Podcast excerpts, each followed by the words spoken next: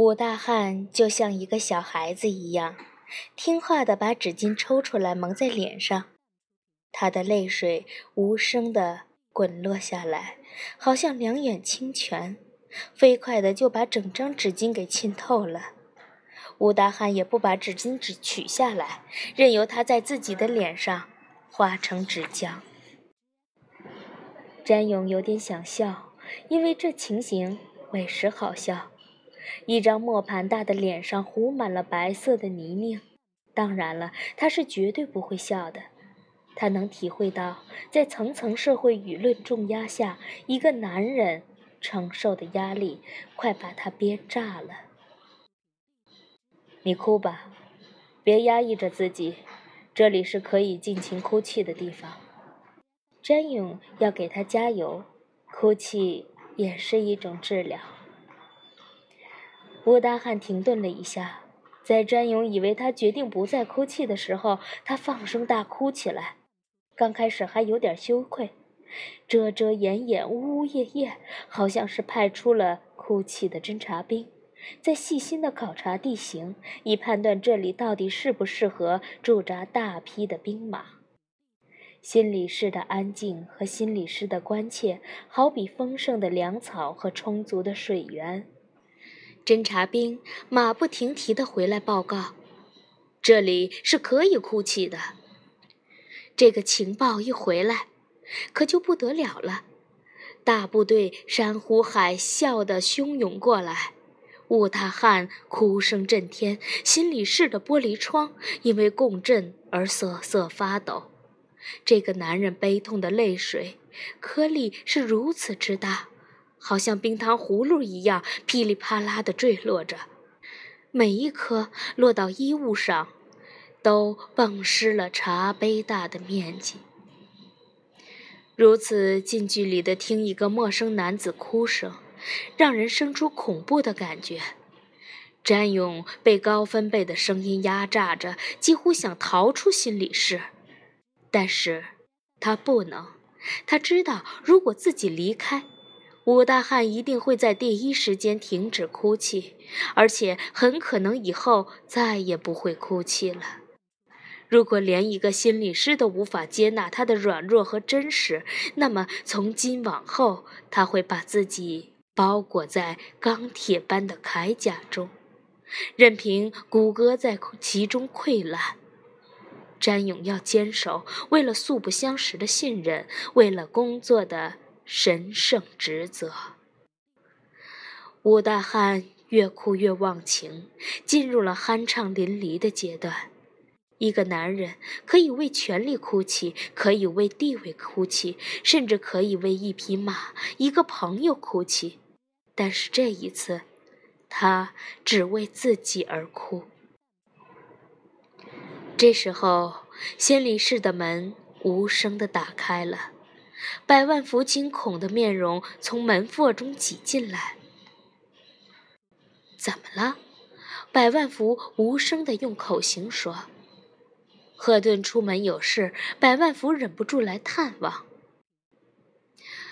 詹勇摇摇头，以无声回答：“他没事，不会出什么事儿吧？”百万福真被这震耳欲聋的哭声吓坏了。鼻子、嘴巴很恐怖的皱成一个结。不要紧，正常。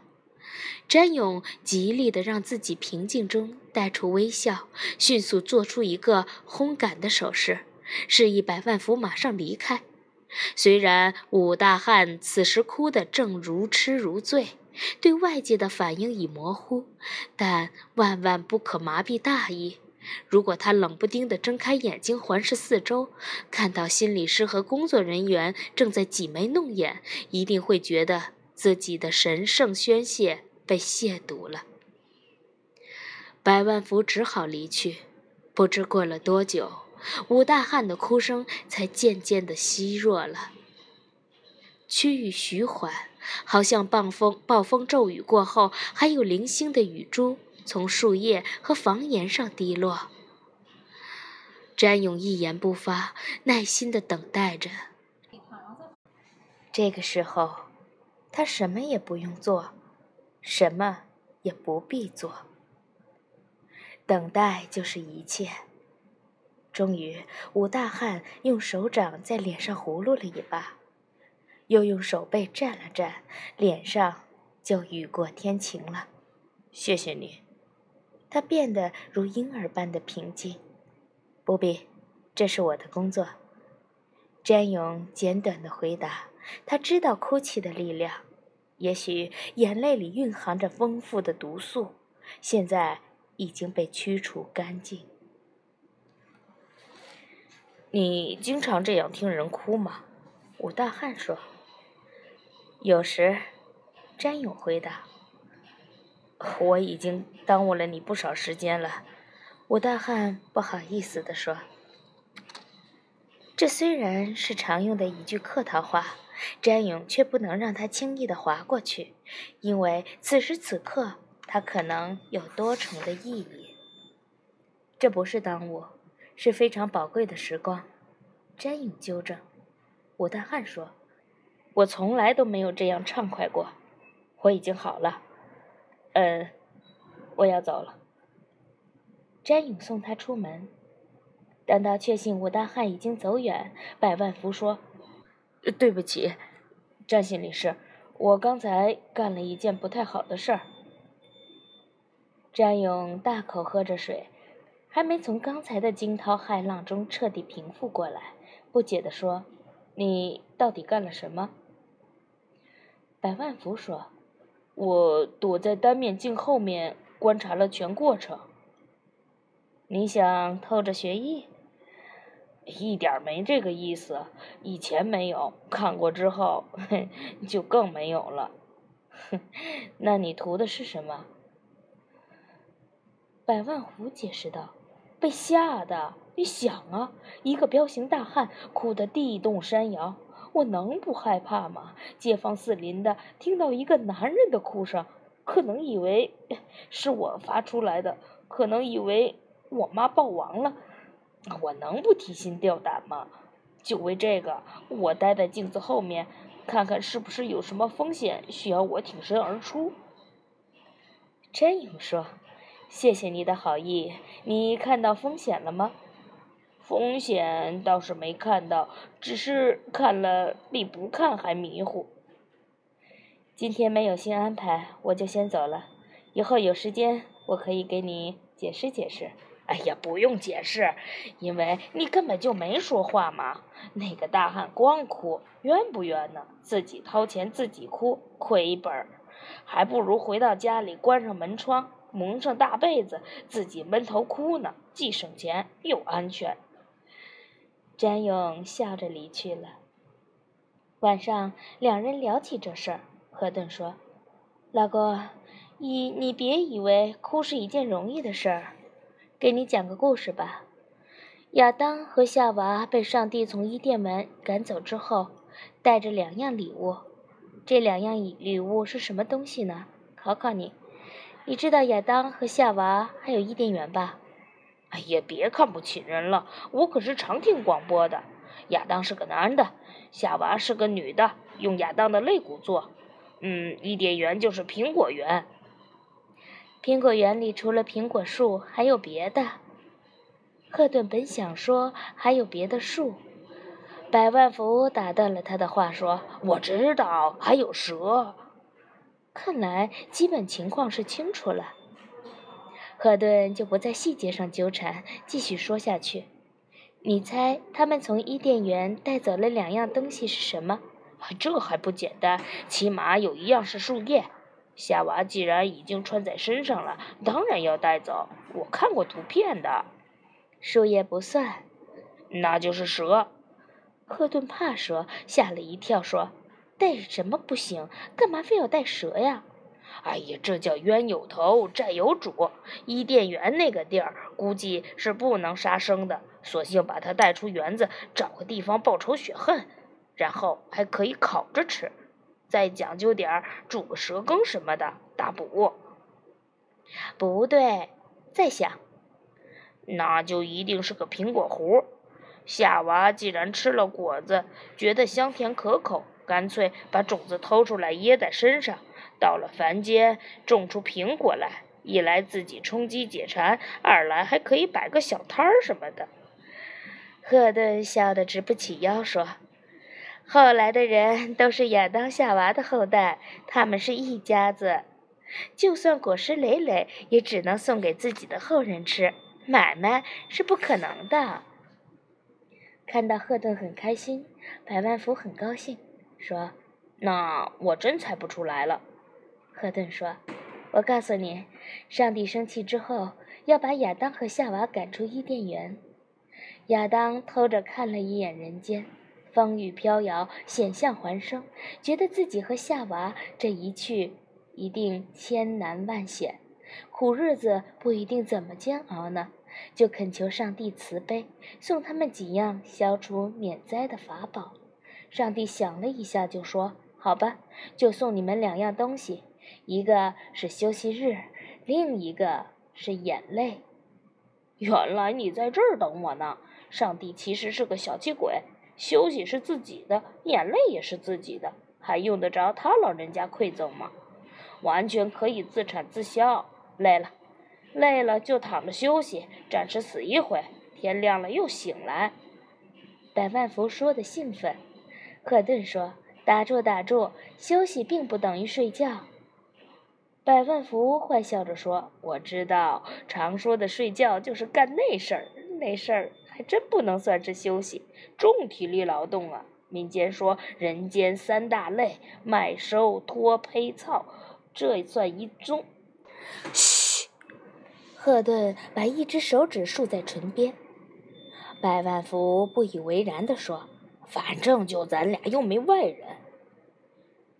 就是咱俩也不能胡说八道，这里是工作的地方，说溜了嘴，以后捅出什么篓子来的。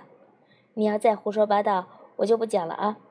百万福赶紧求饶：“好，以后我公私分明，休息不是睡觉，但睡觉一定是休息，这下对吧？”也不一定，有的人躺在床上失眠，比上班还累呢。我不跟你抬杠了，反正我是会休息的一个人，不是我要休息，是社会非要让我休息。哎呀，就算休息，咱们达成共识，可眼泪这事儿，我想不通。哪点不通？人呐，生下来就会哭。你要是不会哭，接生婆把你的两脚倒提溜着，啪啪两大巴掌打得你伤心了，大哭起来，人们这就笑了。所以啊，哭是个本能，用不着劳烦上帝他老人家眼巴巴的送来。如果一定要算送礼，哎呀，那实在太寒酸了。人能流眼泪，是个创造。哎呦，把人吹的什么邪乎啊！牛也能流泪。如果你要杀它的时候，我就见过牛哭。可你见过一头牛为另一头牛流泪吗？牛不能，但是人能。哎呀，想让一头牛为另一头牛流泪，也不是什么难事儿。虽然我没见过，但是我能做到。你有什么法子？我买上两斤洋葱，细细的切碎了，用一个塑料袋子装了，一股脑的套在牛头上。当然了，前提是牛必须得拴紧了，保证我的绝对安全。要不你不就成了寡妇了？过不了两分钟，就是牛魔王也得泪如倾盆，你信不信？呵呵，真亏你想得出来。我告诉你，有科学家研究了。用洋葱熏出来的眼泪和一个人伤心悲痛时流出来的眼泪成分绝对有差异。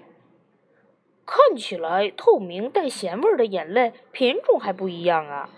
我问你，眼泪是打哪儿流出来的？这个问题也太弱智了。从鼻子里流出来的那叫鼻涕，眼泪当然是从眼睛里流的。你的身体里还流出什么东西？能流尿，能流血，大便是拉的，算吗？也算吧。百万福凝思苦想道：“如果哪儿发炎了，还能流出脓包来，你恶不恶心呢？居然把脓水都算上！”百万福不服气地说：“你问我流什么嘛？我就使劲想，想到小时候闹耳朵底子，顺着耳垂往下淌脓。哎呀，这当然算是流出来的东西了。赫顿不得不屈服，说：“好好算，你就不要具体形容了。身体里流出来的东西都是好东西，是不是？当然，除了流脓。你这么一说，想想也真是。你要是不拉屎，就会憋死；你要是不撒尿，就会胀死。哎，女人家的要是不流血，就是肝泄劳。嗯，流脓也是好东西。”要是不让脓流出来，窝在里面祸害就大了。赫顿继续循循善诱，反正也没有来访者和电话，乐得进行深入的探讨。赫顿盘算着，如果把百万福培养好了，对工作也算是促进了，便乐此不疲。赫顿说：“眼泪后面是什么呢？后脑勺。后脑勺前面是什么？额头。”在额头和后脑勺之间是什么？媳妇儿，你折腾死我了！你想说什么就说吧。你要是不想说了，我就上街买菜去。我妈说今儿晚上吃饺子，让我无论如何买韭菜，要本地产的紫根儿的。笨死了！后脑勺和额头之间是大脑啊，眼泪是从最靠近大脑的洞穴中流出来的。你想想，这地方方寸之间是怎么个战略要地？要会对眼泪肃然起敬。你这么一点拨，我就明白了。眼泪就是泉水，把毒素溶解其中，排出体外。眼泪就是下水道，就是垃圾箱，就是排污系统，对不对？大意不错，但你说的可真够恶心的。我发现你有一种把任何事情都恶心化的爱好，不是爱好，是本领。你想恶心，还不一定做得到呢。好了，走吧，买韭菜去，要不然吃不上饺子，反倒成了我的罪过了。我刚才在单面镜后面听到结束，也没听出来这鲁智深一样的汉子究竟为了什么事憋屈成这样。你若是明白了，告诉我一下，省得我一头雾水。告诉你实话吧，我估计就是詹勇也没整明白。有一个大老爷们儿哭天抹泪一场，完了该啥样还啥样，也没见詹勇做多少开导。那鲁莽汉子不是花了冤枉钱吗？我问你，世界上有多少事儿是你不知道才干错的？这话怎么讲？杀人犯有几个是不知道不能杀人的？一个都没有。司机开快车有几个是不知道十次有九次出事儿的？呃，都知道。谁都明白撒谎不好，可谁都撒谎。那是。都知道人死是客观规律，可亲人死了却痛不欲生，对吧？都对，可我还是不明白你的意思。我的意思就是。我们的痛苦常常并不是不懂道理，是情感上过不去。道理上都明白，可情感的车翻在哪儿，五花八门的线头纠葛在一起，让我们的手忙脚乱、张皇失措。道理这第二辆车就抛锚了。眼泪就是警察，心里的苦闷倒出来了，道路就畅通了。那个人就有本事把理智之车开过去了。有人说，心理师就是听人说话，然后哼呀哈呀的呼应着，到时候就点票子走人。其实这个世界上能有一个安静的地方，让你说说心里话，把你的苦闷、怨恨都畅畅快快的吐出来。心理师给你保密，和你一块儿分担。人们向心理师托付悲哀，倾倒苦水。你说，这是不是救人一命胜造七级浮屠吗？好。好，我这才知道，心理师是大慈大悲、救人于大苦大难的观世音菩萨呀！你们这么用这种法子，既救人又挣钱，嘿嘿，我高兴。好了，我赶紧上街买韭菜跟大葱啊！韭菜包饺子不用放大葱，一菜不用二辣，韭菜和大葱的味儿很冲的。韭菜是吃饺子，大葱是为了让自己流点眼泪。我想，外国人流泪用洋葱，中国人还是用国产的山东大葱好。哎，我算是白说了，不是告诉你了吗？洋葱辣出来的眼泪和真正的眼泪是不一样的。嘿嘿，我自打娶了你当老婆，就没什么伤心事儿能流眼泪了。一看你说出来流泪那么多好处，这种上帝的礼物我摊不上多冤的慌。没有正宗的，咱就来点假冒伪劣的也行啊。赫顿心中一沉，她并不是贤惠的妻子。百万福会有不用大葱就涕泪滂沱、倒海翻江的日子。